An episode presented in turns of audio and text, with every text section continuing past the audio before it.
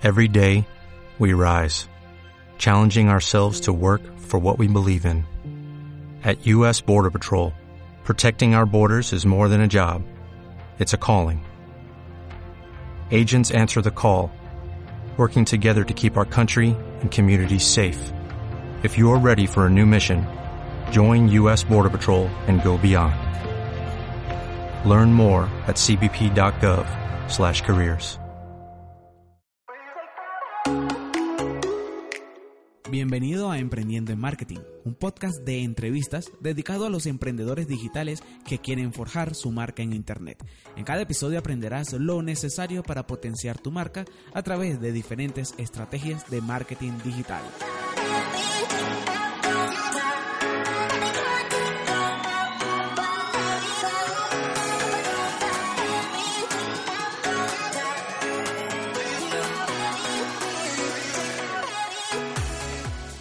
Hola, te doy la bienvenida a un nuevo episodio del podcast eh, Emprendiendo en Marketing. Mi nombre es Paco Vargas y soy el responsable de la web pacovargas.es. Eh, pues bueno, soy un emprendedor que empecé vendiendo cuentas de, de email metidas en cajas de cartón y acabé como experto en email marketing para ayudar a profesionales independientes y pequeñas empresas a aumentar su facturación con el medio que utilizan todos sus clientes, que no es otro más que el correo electrónico.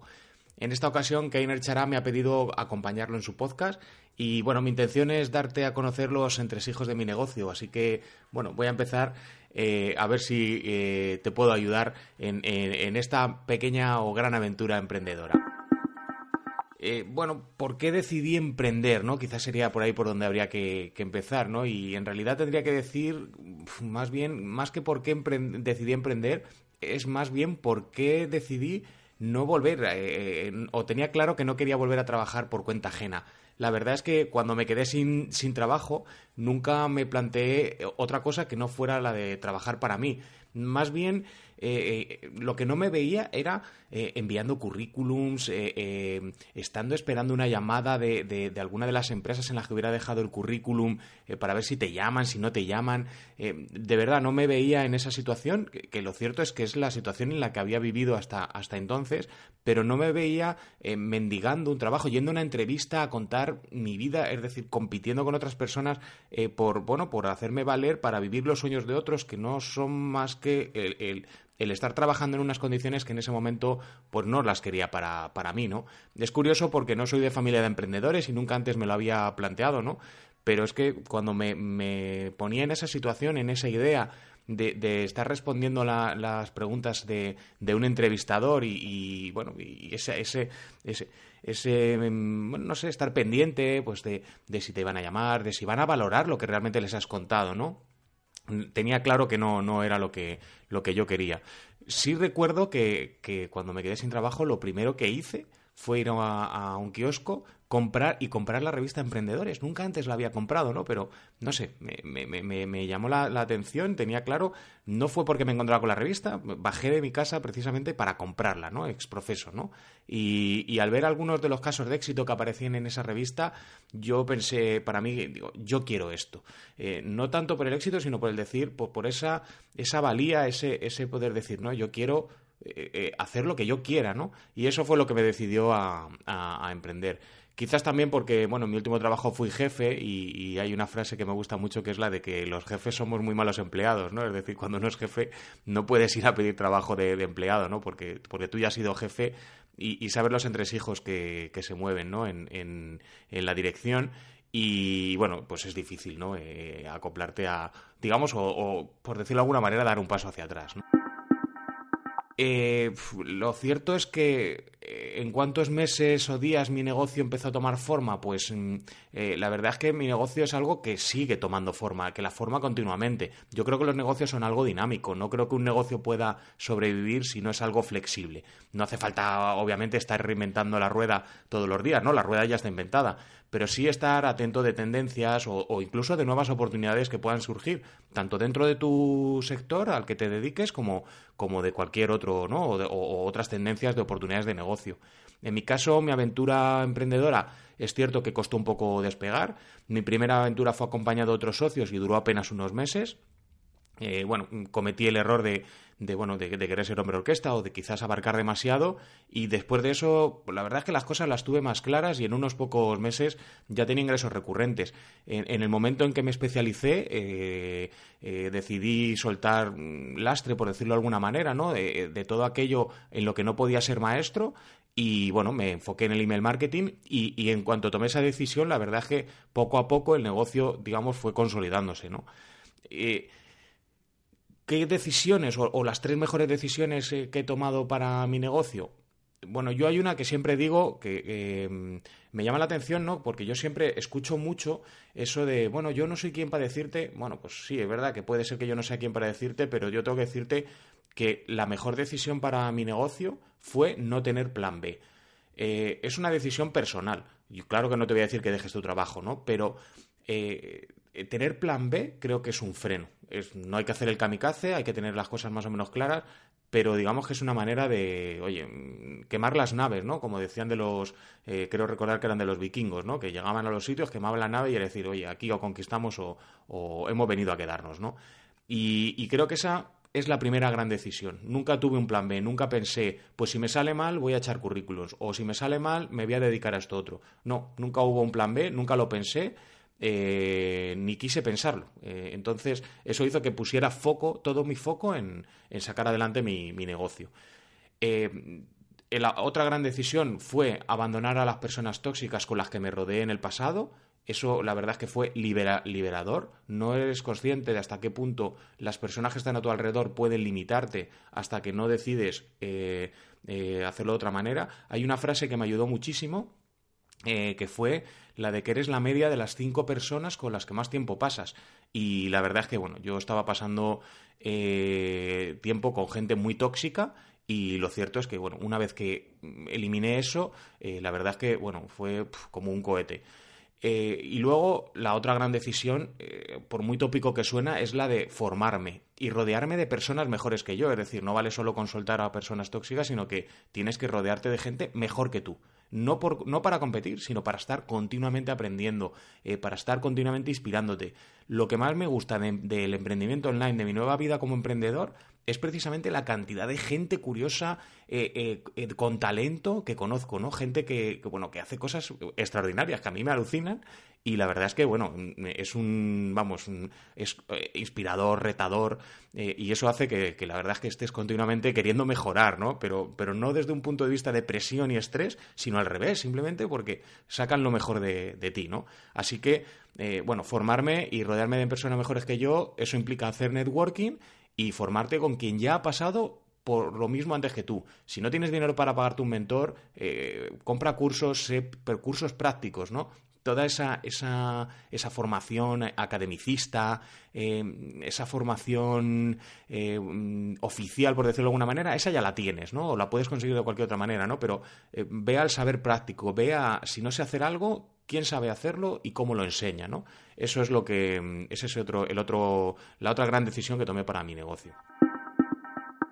La otra cara de la moneda, las tres peores decisiones que tomé en, mi negocio, la primera fue no fiarme de mi instinto, tanto para mi primera aventura emprendedora como para decisiones que he tenido que tomar después de estas cosas que, bueno, cuando dice, cuando ves que algo no arranca o, cambias de opinión, a, lo que tú pensabas al principio y ves que las cosas funcionan y no estaban funcionando y dices, pero ¿por qué no me hice caso a mí mismo? ¿no? Bueno, pues no sé, a veces el instinto, digamos, que es algo ahí que tenemos para sobrevivir y, funciona muy bien después de siglos y siglos de, evolución humana.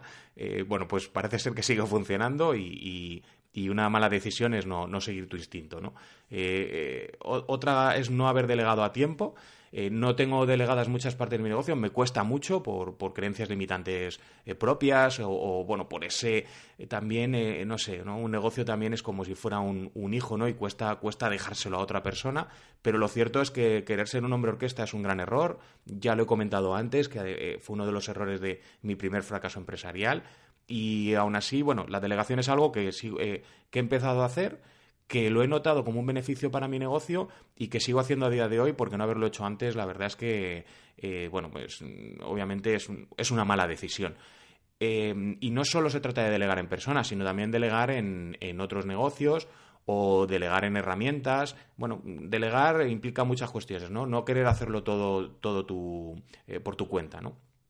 Y luego, eh, la otra gran peor decisión es la parálisis por análisis. Estamos tan infoxicados, tenemos tanta... Eh, cuando empezamos a emprender, sobre todo online, hay tanta información en la red que al final tienes ese miedo de no, pero no lo saco porque me falta no sé qué último plugin o puedo sacar esto mejor bueno, no hay nada peor que lo que no se hace. Eh, entonces, bueno, mm, eh, este es un audio muy de. O, un podcast muy de frases, quizás, ¿no? Y, perdonadme, pero, pero es verdad que, bueno, a veces una, una, frase explica muy bien todas las cosas. La de mejor hecho que perfecto, eh, una vez que asumí y que las cosas nunca van a estar perfectas y que en cualquier caso siempre están mejor hechas que esperando en un cajón a estar perfectas, eh, la verdad es que bueno, también fue un gran impulso para, mi negocio. Así que no dejar del todo de lado la parálisis por análisis es otra, de, otra peor decisión de las que he tomado para, mi negocio. ¿Es bueno o malo tener todos los huevos en, en una misma cesta o en una misma canasta? o vamos, si, si, hay que tener uno o varios proyectos, bueno, yo creo que el trabajo y el emprendimiento son eh, no, son, no es que solo sean un activo más que tenemos eh, y por lo tanto eh, no es que no sea conveniente tenerlo todo en la misma cesta. Es que es un principio básico que puede comentarte cualquier inversor de éxito. Es decir, ningún inversor te va a decir que pongas todo tu dinero en el mismo activo. Entonces, bueno, yo creo que con el trabajo y, por ello en el emprendimiento hay, que hacerlo, hay que hacer lo mismo. Jugártelo todo a una sola carta, en mi opinión, es como jugar a la ruleta rusa. Mm, eh, eh, es lo que les ocurre a quienes, a quienes solo tienen un trabajo por cuenta ajena.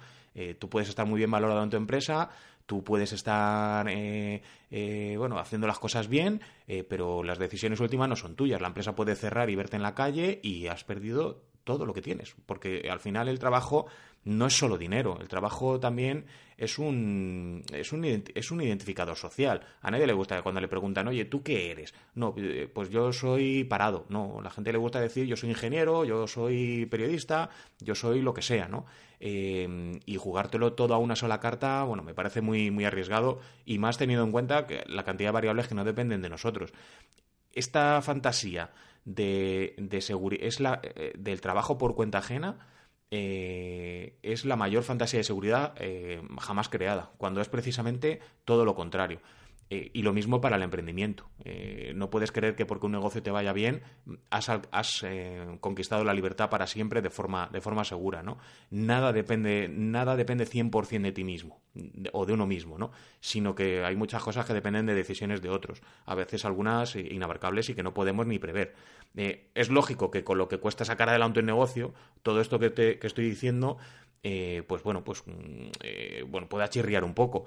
dedicar el mismo esfuerzo y dedicación que estás dedicando a tu negocio actual, a tu emprendimiento actual, que es muchísimo, poderlo multiplicar parece imposible, ¿no? Y posiblemente no se pueda dedicar 100% a todo. Pero la alternativa yo creo que mínimo es estar abierto a, virar tu negocio, a cambiar el rumbo siempre que sea necesario, y, ser flexible, ¿no? Al final, yo siempre digo una cosa y es que a todos nos va a sustituir una máquina, así que más nos vale que estemos alerta de, encontrar nuevas, eh, nuevos mercados. Que nos vaya a sustituir una máquina no quiere decir que, todo el mundo vaya a perder su trabajo, sino que se crearán trabajos nuevos, como ya ocurrió en su momento en la revolución industrial, eh, en el que bueno parecía que todo el mundo iba a perder el trabajo porque entraban las máquinas en las fábricas eh, y sin embargo no lo que se hicieron fue bueno se abrieron nuevos nuevos empleos no y mi consejo sería ese eh, no si no si no tener varios frentes abiertos a la vez sí por lo menos estar despierto y estar alerta de nuevas oportunidades que pueden surgir y, sobre todo de las amenazas ¿no? y, de cómo de cómo solventarlas y luego está esta típica pregunta de conocimientos que ya tienes, ¿cómo volverías a montar tu negocio el día de hoy? ¿no? Es lo típico de con lo que con los años que yo tengo y o con, los años que tú tienes y lo que yo sé, ¿no? Bueno, pues es un bueno, me cuesta responderla porque creo que obviamente estamos hablando de una utopía, pero si tuviera que hablarle a mi yo del pasado, apostaría por la visibilidad desde el principio, salir de la cueva, eh, sobre todo cuando emprendes online y, la mayoría que empezamos emprendiendo desde casa y, bueno, pues esa soledad de lo que llaman el solopreneur, ¿no? El, emprendedor en solitario, eh, bueno, pues salir de la cueva y de la zona de confort, contarle a todo el mundo lo que haces, eh, a lo que te dedicas, vivirlo, bueno, y bueno, eh, tiene que mucho que ver con, con, aquello de que comentaba antes del networking, por ejemplo, ¿no? Para mí es la mejor estrategia para comenzar el negocio, hacerte visible, creo que además es una estrategia que vale para cualquier em, emprendedor, para cualquier situación, porque, bueno, simplemente es hacerte ver eh, no hace falta ingresos para empezar a hacerlo, obviamente, si uno invierte dinero en tener visibilidad, pues eh, digamos que acelerará la maquinaria, pero no es imprescindible, con lo cual es una estrategia que se puede aplicar para cualquier, para cualquier emprendedor. Bueno, espero no haberos aburrido mucho, espero que esto que os he contado, mis consejos os hayan sido útiles. Eh, te doy las gracias por haber escuchado este episodio del podcast y bueno, te recuerdo que podemos seguir en contacto en pacovargas.es barra Keiner.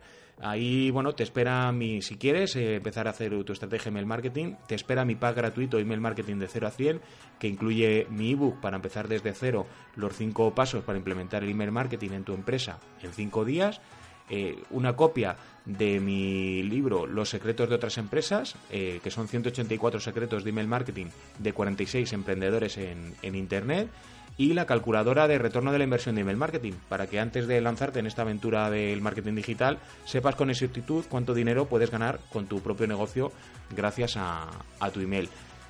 Muchas gracias por haberme escuchado y nada, eh, me gustaría estar en contacto. Así que bueno, nos vemos en las redes, nos vemos en, en internet.